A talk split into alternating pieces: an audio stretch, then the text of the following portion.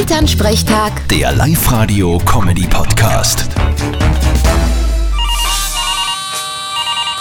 Hallo Mama, Grüß dich, Martin. Hast du von den einen Typen da aus Belgien gehört? wen meinst? In Jean-Claude Van Damme oder in Kevin De Bruyne? Wer soll denn das sein?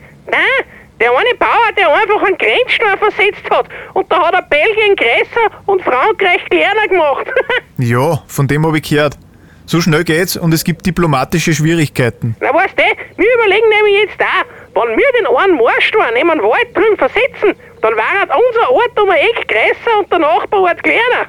Und was genau soll das bringen? naja, man muss schon sagen, dass der Stein ein bisschen ungünstig ist. Rein aus verkehrstechnischen Gründen konnte man das schon machen. Ja, und vor allem daran sie sich recht ärgern in Nachbarort. Bei den Marschwertungen sind sie alle schlechter als mir, bei den Feuerwehrbewerben auch. Das war ja quasi nur ein Stich ins Herz. Na, dann macht's es doch. Aber nur so nebenbei. Weißt du, wo du hinkommst, wenn du in Österreich einen Grenzstau versetzt? Wohin denn?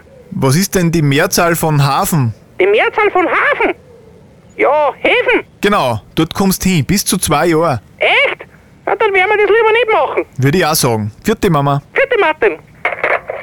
Elternsprechtag. Der Live-Radio-Comedy-Podcast.